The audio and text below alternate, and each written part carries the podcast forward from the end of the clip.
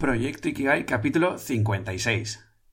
El volumen de agua ascendente es igual al volumen del cuerpo sumergido.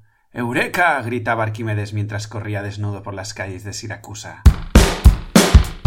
Muy buenos días, tardes, noches y bienvenidas, bienvenidos un día más, un domingo más a Proyecto Ikigai, el podcast que te acerco con todas mis reflexiones y aprendizajes alrededor de este término japonés que tanto promete un lugar con el que me gustaría inspirarte para que cojas confianza y te atrevas a andar hacia el encuentro de tu propio Ikigai y empieces a orientar tu vida hacia aquello por lo que vale la pena vivir. Antes de empezar el capítulo de hoy, me gustaría agradeceros a todos y a todas las que os habéis apuntado al concurso de la hora gratis de mentoría para charlar, conocernos y ver si os puedo ayudar en vuestro camino hacia Ikigai. Esta semana me voy a empezar a poner en contacto con los ganadores, con las ganadoras, ¿vale? Así que estad atento a vuestros mails o a vuestros datos de contacto porque empezamos ya a dar estas, estas sesiones. El capítulo de hoy em, voy a explicaros mi vivencia ah, de, muy reciente de cuando encuentras tu lugar en el mundo. Ahora y así, soy Javi Vidal, tu guía en este viaje explorador y ya sin más dilación, ¡Empezamos! En la vida hay un orden o un sistema de funcionamiento espectacular. Cuando uno lo vive, mm, cuesta ponerlo en palabras, aunque dispongas de ellas con soltura y plena lucidez. Es un suceso que te desborda porque te rompe todos los esquemas.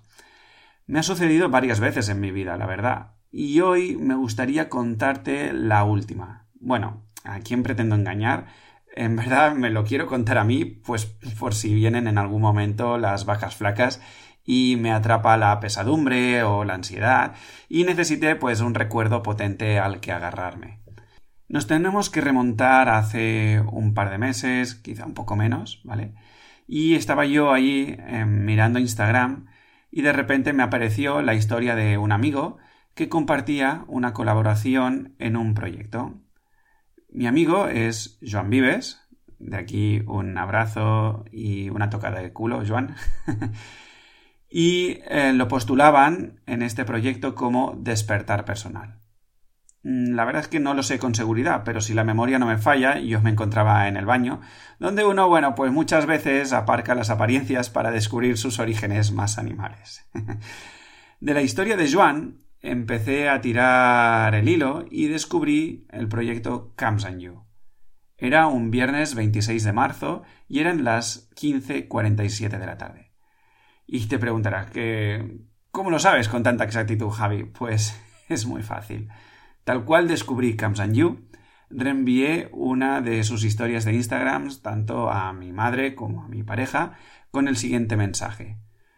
¿Por qué no se me ocurren estas cosas cuando están perfectamente alineadas conmigo?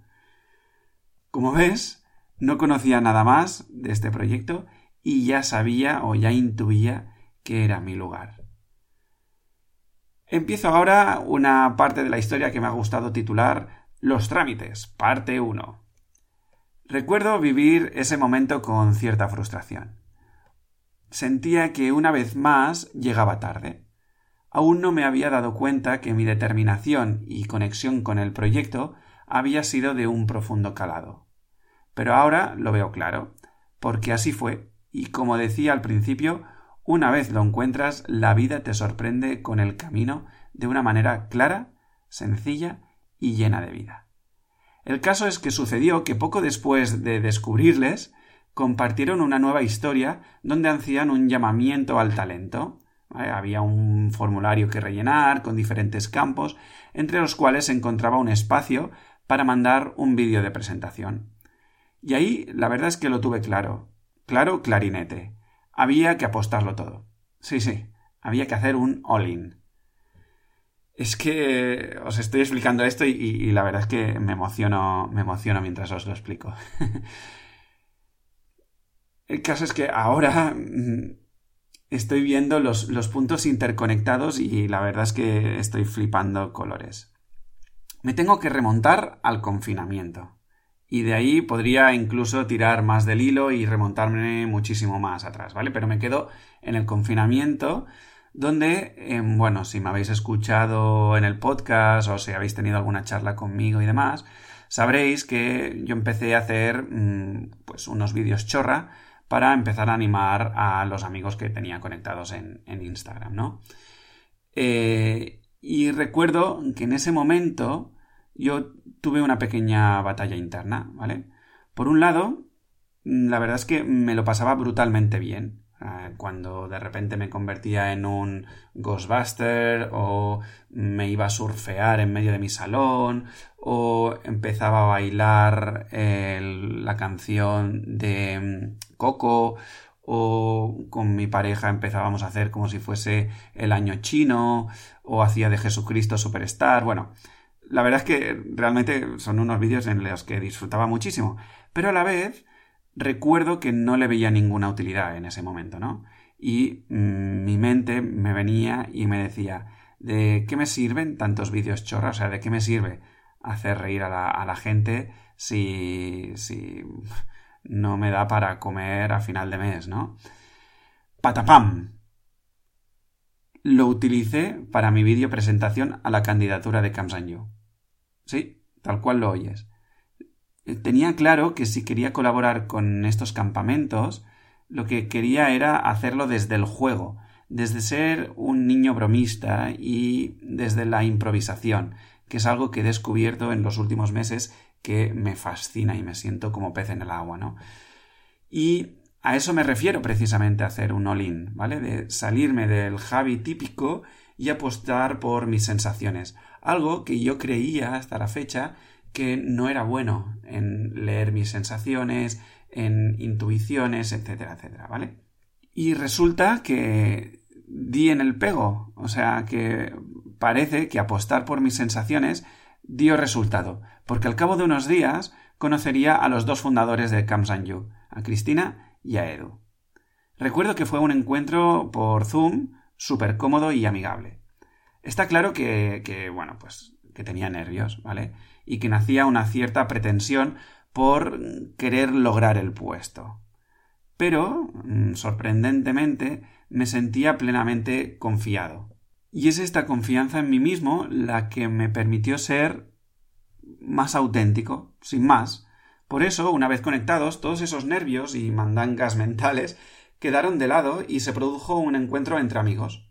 Nos hacíamos risas, bromas y nos íbamos conociendo un poco más. Vamos, como una cinta de Tinder, pero sin la pretensión sexual. Al menos de momento. El caso es que pasé esta nueva fase y ahora quedaba como la prueba final, ¿vale? O sea, me explicaron que antes de, pues, decirme si, si, digamos, contaban conmigo para los campamentos de verano y tal, yo tenía que vivir un simulacro de los campamentos, pero en un fin de semana de prueba. Y la verdad es que no me preocupaba. Yo tenía, digamos, la, certeza de que lo iba a hacer bien. Porque es que lo notaba dentro mío. Notaba como ese, ese nerviosismo de... Mm, ¿Os acordáis como, como cuando éramos niños y era la noche de Reyes Magos? Que, teníamos ese nervios de, ay, qué ganas de que llegue el día sabiendo que, que, que no tienes que hacer nada especial, que simplemente lo, lo tienes que vivir y, y esperar, ¿no? Pero el caso es que de repente Edu eh, me la mandó un WhatsApp y me preguntó, oye, ¿tienes alguna habilidad especial del estilo dibujo, pintura, malabares, etcétera, que podríamos aprovechar para hacer un taller sencillo de una hora, 90 minutos, más o menos? Y ahí mi inseguridad llama a la puerta. Hola, soy tu inseguridad, vengo a molestarte, vengo a que dudes de ti, vengo a fastidiarte el día y a que pongas en peligro tus ideas y tu candidatura a Kamsan You. Inseguridad, blu, blu, blu. Tal es así que repasando la conversación de WhatsApp, Em, reconecto con este momento lleno de dudas, ¿vale? Al principio es verdad que me lancé sin más. Mm, digamos que, bueno, el, mensaje que le mandé es eh, el siguiente. Pues de este estilo no. Estoy intentando aprender payaso, pero aún sin mucho éxito. Lo más artístico que he hecho está en mi Instagram. Te lo paso por si se te ocurre algo. Imaginación tengo un rato. Tampoco lo he hecho nunca, pero puedo hacer un taller de impro. Como ves, em, se, se, vislumbraba un poco lo que yo quería hacer, pero a la vez no tomaba yo responsabilidad de nada, sino que le lanzaba la pelota a Edu, ¿no? Con esa inseguridad que os hablaba. Y si te fijas, en verdad, en verdad no era una conversación con Edu, era una conversación conmigo mismo y con mi miedo e inseguridad. Solo que en este caso me atreví a hacerla pública y mandar el mensaje. El caso es que Edu no me contestó al instante, y eso hizo que conectara aún más con mi inseguridad. Hola, Javi. Edu no te está contestando. Ya la estás cagando. ¿Te has fijado que no te dice nada? ¿Te has visto que, que esto de que hacer impro y tal no lo vas a hacer bien? Esto de decir que eres mm, imaginativo y creativo Mm, regulero, ves revisando tus otros dones porque va a ser que no puedes apostar por lo que tú sientes. Y eso hizo que conectara más con mi inseguridad. Esta vocecita interior mm, me machacó mucho, ¿no? Y el caso es que una hora más tarde estuve escribiendo a Edu lo siguiente. Porque Edu, Entiendo que ellos la idea es que no toquen un laptop en todo el fin de, ¿no? Así que programar videojuegos retro, robótica y tal, mejor no, ¿no? Algo que, en verdad, yo no quería hacer. O sea, yo estoy convencido de que mi vida no está ligada ni a los videojuegos, ni a la robótica, ni todo esto que llevo muchos años haciendo, ¿no? Pero entonces, ¿por qué se lo propuse? Por miedo porque sé que la robótica y crear videojuegos es algo sorprendente, es algo que poca gente sabe hacerlo, así que me siento algo confiado a ser el conductor de ese taller, ¿no? Pero lo curioso es que siempre acabo aburriéndolo con el tiempo. O sea, uno se llena de material arriba y abajo, los participantes mm, nos perdemos en la técnica, en que sí programar así, programar así, y no en lo importante que sería la creatividad, la imaginación, la humanidad, ¿no? Eh, conectar con mi confianza, sino todo lo contrario, ¿no? Total, que pasé un mal rato hasta que Edu no me contestó al día siguiente con un Muchas gracias, Javi, lo tengo en cuenta. Me derrumbé. No era la respuesta que esperaba. O sea, me dijo Muchas gracias, Javi, lo tengo en cuenta. Y mi mente lo que me dijo es en plan, venga, chaval, eh, ya veo que no lo tienes nada claro, ya me espabilo yo por, por mi manera, ¿no? Total, que en verdad, por suerte, Edu sí que sabía que quería para los campamentos, y también tuvo la habilidad de ver mi brillo y mi potencial, así que apostó por mí.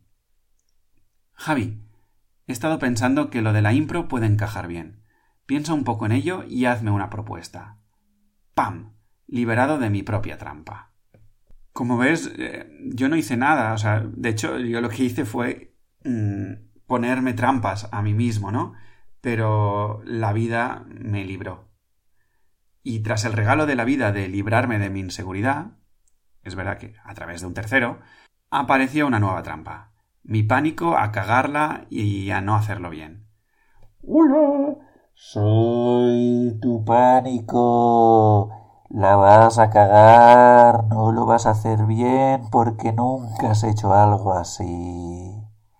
Por suerte, para esta trampa, digamos que ya tengo un poco más el culo pelado y más habilidades para, para sortearla. De hecho, por eso he hecho talleres y cursos de impro, para, para tener más herramientas de, de estas, ¿no? Pero aún así me puse a crear un documento que me permitió pues ordenar ideas, estructurar el taller, etcétera, etcétera. Y eso pues fue muy chulo porque por un lado mm, conecté con, con la imaginación de cómo iba a funcionar el taller, a la vez vi mi pánico a, no hacerlo bien, mi nerviosismo por cumplir los horarios, habían muchas variables muy mm, difusas, ¿no? Que me complicaban esta estructura. Pero bueno, al final saqué un buen documento y Edu y Chris me compraron la propuesta. Como ves, poco a poco, no sé si te has dado cuenta, en mi cabeza empezó a fraguarse la siguiente idea. Esta es mi gran oportunidad. Claro, tú ya llevas un tiempo escuchando este podcast y ya me conoces un poco más, ¿no? Y sabes que junto con esta idea viene una inmensa pretensión, ¿vale? Es decir, yo tengo una, digamos, idea de esta es mi gran oportunidad, eso genera una pretensión, ¿vale? Y con la pretensión vienen todas las tensiones, ¿vale? Así que los días previos a, digamos, a este fin de semana de, de prueba, mmm, empezaron a hacérseme algo pesados. Y en verdad, entre tú y yo, no solo algo pesados, sino que muy, muy, muy pesados. Muchos nervios, mmm, mi, ira, flor de piel, uh, tensiones, bueno, lo que nos sucede a todos cuando estamos allí, ¿no? Por suerte, empiezo a conocerme ya un poquito y pude manejar esta situación de una manera muy bella. Mm, una manera muy bella que veo ahora. En ese momento, la verdad es que, mm, bueno, me dejaba llevar un poco con, con estas sensaciones, ¿no? Lo primero fue ir a comer por ahí con mi pareja la misma semana del campamento. Esto me permitía, por un lado, desconectar de mi cabeza un poco y a la vez dedicar un tiempo de calidad a ella, puesto que pues yo pasaría unos días sin estar por casa y apenas conectado al móvil, porque quería dedicarme y volcarme a ese fin de semana cuando estuviese allí, ¿no? Otra cosa que logré hacer, aunque casi me vence la, la pereza mental, digamos, fue ir a casa de mi mejor amigo y echar unas partidas a la Play. Y sé que eso es un plan que es garantía de risas y de sacar tensiones.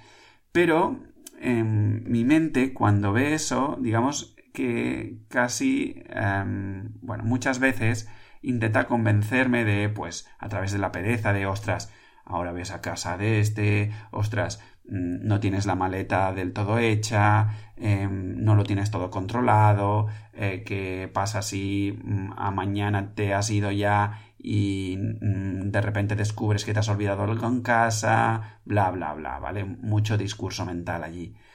Por suerte, di un paso al frente y me permití ir a pasar esa tarde con, con mis amigos, ¿no? Y eso, pues, me mm, permitió ponerme en un lugar mmm, mágico, ¿de acuerdo? Total, que bueno, eh, reduzco esta tensión, estas pretensiones, este nerviosismo y ya me planto en el fin de semana, ¿vale? Eh, que, bueno, nos íbamos el jueves para empezar el montaje y el viernes iban a venir ya los campers para pues hacer las pruebas con ellos, etcétera, etcétera, ¿vale? Y total, que ahí estaba yo, entregado al fin de semana, al montaje y tal, quizá en el día, además, más clave, ¿no? Era la mañana del viernes, ¿vale? Que era, que era el momento más clave porque quedaban muchas cosas que hacer, había un ritmo frenético para conseguir la excelencia que nos había pedido Edu y tal, ¿vale? Cuando de repente me entra un mensaje de un colega con el que había jugado a fútbol el lunes de esa misma semana, de que había dado mmm, positivo en coronavirus. Se me cayó el mundo. Me sentí muy, muy triste y también avergonzado, como apestado. Y tuve el dilema de si decirlo o no decirlo, ¿vale? Es verdad que para mí había poca probabilidad de que yo lo hubiese pillado, ¿vale? Porque joder, solo habíamos jugado un partido de fútbol, había sido al aire libre, es fútbol 11, las distancias son largas, no había coincidido con él en el vestuario, etcétera, etcétera, ¿vale? Pero la posibilidad existía y a la vez tenía la batalla, ¿no? De decir, ostras, pero es que si lo cuento, mmm, segura, es posible que, que, pierda la oportunidad de eh, Mm, expresarme, de volcarme en este fin de semana, etcétera, etcétera. Y no solo eso, sino que además les puedo reventar todo este fin de semana, ¿no? Y entonces ahí tenía mi, mi batalla, pero bueno, al final conecté con uno de mis valores, que es la honestidad y la total transparencia, y me envalentoné a, a decirlo. Recuerdo acercarme a Edu y decirle Edu, ¿puedo hablar contigo un momento? Justo ahí Edu estaba eh, reunido con el equipo, iba a haber una reunión de equipo, ¿no? Aún no había empezado, y le dije eso, ¿no? Recuerdo que me temblaba todo. Mira, eh, ha sucedido esto. No sé qué hacer. Y Edu me pregunta, ¿cuál es el protocolo? Y le explico, mira, parece ser que, bueno, no lo sé a ciencia cierta, pero bueno, al ser contacto de un positivo, tengo que hacerme la prueba y ver qué. Si diera negativo, pues no pasa nada. Pero si doy positivo, yo me tendría que aislar y vosotros, al ser contacto mío, tendríais que empezar a hacer lo mismo que yo ahora. Prueba y a ver qué. Claro, ahora pongámonos en, en, la, la piel de Edu y de Chris, ¿no? Imagínate que has estado meses preparando un fin de semana espectacular. Horas sin dormir para planificarlo todo. Te has dejado miles de euros conversaciones con la pareja, ilusiones, eh, que es un evento orientado a promocionar lo del verano, que es tu primer pistoletazo de salida, que lo tienes todo en marcha, y de repente te viene alguien al que no conoces con toda esta historia, ¿no? Yo no sé tú, pero en mi caso la reacción hubiese sido mm, bastante emocional. Vamos, mm, entre tú y yo, eh, que hubiese conectado con el cabreo o con la impotencia o la tristeza, ¿no? No sé qué hubiese pasado si hubiese sido yo el que hubiese estado al frente de esto, ¿no? Pero lo que viví fue algo mágico. Edu, desde la calma más absoluta, me cogió y me dijo, pues habrá que seguir el protocolo. Y si se tiene que cancelar, pues se hará. Tú no te preocupes. Llama al CAP de aquí y que te expliquen qué hay que hacer. En verdad, estas son mis palabras, ¿vale? Pero fue algo parecido, un mensaje muy, muy parecido, ¿vale? Y de ahí, tras varias llamadas mías, llamando al CAP y, viendo qué tenía que hacer o dejar de hacer y tal, Chris me acompañó al CAP para buscar la manera de tener alguna respuesta a la que acogernos, ¿vale? Para saber un poco qué, qué teníamos que hacer, ¿vale? Y me sorprendí a mí mismo siendo ultra resolutivo y buscando siempre un hilo del que tirar para lograr lo que necesitaba, que era básicamente una respuesta que me dijese, oye, mm, ¿cómo puedo dejar de, liarla y cómo puedo dejar de lado esta incertidumbre y poderle mm, dar a Edu y a Chris y al equipo que está aquí entregándose al máximo mm, algo a, que, que puedan saber qué tienen que hacer y tal, ¿no? Yo recuerdo esos momentos que me sentía muy sucio, ¿vale?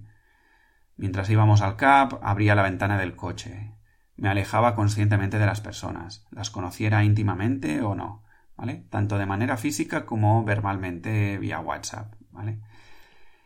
Dimos con un centro que me pudo hacer una prueba de antígenos y recuerdo entrar con la sensación de urgencia.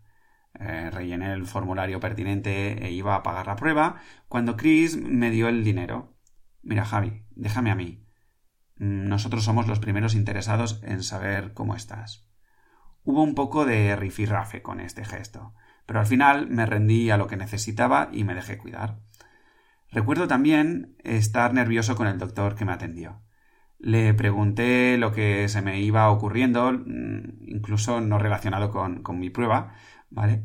Porque, bueno, básicamente em, cuando me pongo nervioso, pues tiendo a hablar mucho, a conectar con el humor, ¿vale? Todo esto me, sirve a mí para mm, desestresarme y, sacar esos nervios, ¿vale? Y, pero luego el, nerviosismo mm, se acrecentó mientras esperaba los resultados, ¿vale? Digamos que tuve la sensación de estar como en una película esperando a que naciera mi primer hijo o primera hija, ¿vale? Chris estaba ahí conmigo, pero mm, yo necesitaba aislarme, porque seguía sintiéndome como un apestado y la sala de espera era muy pequeñita y tal, ¿no? Y si yo estaba infectado, no quería infectar a Chris, ¿vale? Porque no quería que el evento se parara a ninguna costa y bajo ningún concepto. Negativo. Tantos años de mi vida condicionado por obtener el máximo de positivos posibles para mis notas y, mejorar mis resultados y tal, y ahora celebré un negativo como lo mejor que me había pasado en la vida. Madre mía, cuántas cosas necesitamos reorientar en esta sociedad. Bueno, a partir de ahí todas esas sensaciones de preocupación dieron lugar a un estado de relax, te lo puedes imaginar, ¿vale? Un gran abrazo y un grito de júbilo por parte de Chris me empezaron a devolver mi confianza y humanidad. Y tras ello, el montón de trabajo físico, mental, humano, espiritual y juguetil me permitieron conectar con la dignidad de ser yo mismo. Lo que sucedió después queda en el Electrifying Weekend, que era el fin de semana este de los campers, donde lo orientamos todo en el rock de los años 50, ¿vale? Tenemos un montón de fotos, vídeos capturados, los podéis ver en mi Instagram, ¿vale? Pero bueno, también queda no solo recogido allí, sino en el corazón y el alma compartidos con todos los campers durante todo el fin de semana llenos gracias a las risas a discreción que tuvimos durante tantas, tantas horas compartidas, ¿vale? A medida que describo todas estas líneas, esta, e, e, e, esta mm, historia, me doy cuenta de una cosa que ya la sabía, pero que queda plasmada de una manera brutal. No pintamos nada en esta vida. Si te fijas, ha habido infinitas posibilidades de puntos de fuga y solo una posibilidad de llegar hasta este punto tal cual he llegado. Y sin embargo, aquí estoy, explicándotelo. Podría no haber mirado Instagram ese día. Kamsan Yu podría no haber querido buscar a alguien más para su equipo, sus talentos y demás. Podría no haber necesitado a nadie. Eh, yo podría no haber hecho un curso de impro. Podría no haber jugado en cuarentena. Podría haber sucumbido a mi vergüenza, a mis miedos. El COVID podría haber cerrado el chiringuito. Y un sinfín de largos y largos y largos etcétera, porque te aseguro que esto viene más de allá de, de la cuarentena y todo esto, ¿vale? Pero lo que me gustaría destacar en los próximos minutos es todo lo que sí que ha hecho y ha permitido que hayamos llegado a este punto, ¿vale? Por empezar, lo que me gustaría destacar es la gran humanidad de Edu y Chris. Uno, cuando oye a alguien decir lo más importante sois vosotros, los teams leaders, lo entiende y le gusta. Pero lo que no esperaba, ¿vale? Es que me pusieran por delante de sus propios sueños. O sea, estoy seguro que ninguno de los dos vivió toda esta experiencia de una manera agradable. Estoy seguro que esas horas de incertidumbre se les hicieron eternas y sin embargo, allí estuvieron. Edu con su calma siempre preguntando cómo estaba yo. Y Chris dejando de lado todos sus cometidos, que estoy segurísimo que eran infinitos, para estar a mi lado tanto físicamente como emocionalmente. Yo no sé si hubiese sido capaz en su lugar. Tampoco sé qué hubiese pasado en caso de dar positivo. Nadie lo sabrá. Lo que sí sé, y ojalá sepa todo el mundo a través de este podcast, es lo increíblemente arropado y querido que me sentí en estos momentos. Y por eso también sé que Kamsan Yu va a marcar la diferencia. Y de hecho, para mí ya ha sido así. No solo por lo vivido en ese fin de semana donde lo di todo, llenamos las salas de risas, de humanidad, de amor, de cariño, de afecto, de, de, de, de todo, ¿vale? Sino que precisamente esta, esta manera de, de tratarme, de dignificarme a mí mismo, gracias a Chris, a Edu y a todos mis compañeros de ese fin de semana, yo me di cuenta de que eh, estuve perdiendo el tiempo en un pequeño trabajo em, que creo que, lo he explicado por aquí si, bueno si, y si no lo explico en un momento es un trabajo de emprendeduría para niños a través de, bueno, pues del juego y tal, que me parece una apuesta maravillosa y un proyecto em, tremendo, pero yo no me sentía que formaba parte de nada, yo no sentía que, que estaba vinculado a ese proyecto tal y como me sentí en pocas horas con este proyecto de Camps You. Y tal es así que la semana después de este campamento, de, darlo todo, de entregarme a, a, lo que realmente intuía que eran mi momento ahora de, de dar mis talentos por los que apostar ahora, he decidido dejar ese puesto de trabajo que me aseguraba un cierto una cierta economía en casa, ¿no? Y tengo la suerte de, bueno, que mi compañera, mi pareja, Raquel, me permite eso también, ¿no? Me permite esa libertad de, apostar por mí, de apostar por mis talentos, de explorar eh, mi lado más mm, juvenil, juguetil, más de niño. Y todo esto no podría haber sido mm, sin sin todo este trabajo que estoy haciendo y que te estoy acercando a través de, este podcast y de todo lo que traigo y te acerco en mi canal de, Instagram y tal, ¿no? De, estar apostando por mí, de empezar a ver que sí que hay una cierta sensibilidad mmm, por esas sensaciones, que me he rodeado de gente que me, mm, me envalentona para para apostar por ellas. Me ayuda a dar ese primer paso y no solo el primer paso, sino el segundo, ¿no? Que hablábamos en, en un capítulo atrás. Bueno, no, en un capítulo, no, en, en varios capítulos atrás donde os explicaba esa historia, ¿no? De cómo se genera un, un, movimiento, del niño que baila lo loco y que hay un seguidor y tal, ¿no? Bueno, el caso es que me gustaría que ahora, habiendo escuchado esta historia, la vuelvas a escuchar y revises cuáles son los puntos en que crees que han sido claves para em, que yo me encontrase en este punto, ¿no? Eh, apostando por, por mis talentos y por mis sensaciones. Si me los quieres hacer llegar, por favor, ve a proyectoikigai.com barra contactar y me escribes un mensaje, oye, pues mira Javi, yo veo que los puntos claves han sido estos, estos y estos. Em, yo tengo una historia muy parecida, tengo una anécdota que no es exactamente igual, pero que comparte estos puntos que creo que son claves. Hazme llegar tu, tu visión sobre esta historia. Empezaba, ¿no? Empezaba a contarte la historia con el momento en el que Arquímedes, desnudo, ¿no? corría por las calles gritando Eureka, Eureka. Eureka significa lo he descubierto, lo he encontrado, ¿no? Que es como me siento yo ahora. He encontrado mi lugar, he encontrado mmm, cuál es mi apuesta, eh, qué es lo que necesita el mundo. He encontrado mi Kigai. eh, y me siento tremendamente feliz. Mm, no es You, no es Edu y Chris, no soy yo mismo, no es la escuela de competencias para la vida, no es Proyecto Ikigai, no es todo lo que he hecho, sino que todo esto ha sido un catalizador para que yo me encuentre de nuevo conmigo mismo. Y esta es la historia que te quería acercar hoy. Espero que te haya gustado, que te haya emocionado como, como a mí que la hayas vivido en primera persona, si, si lo he sabido transmitir correctamente.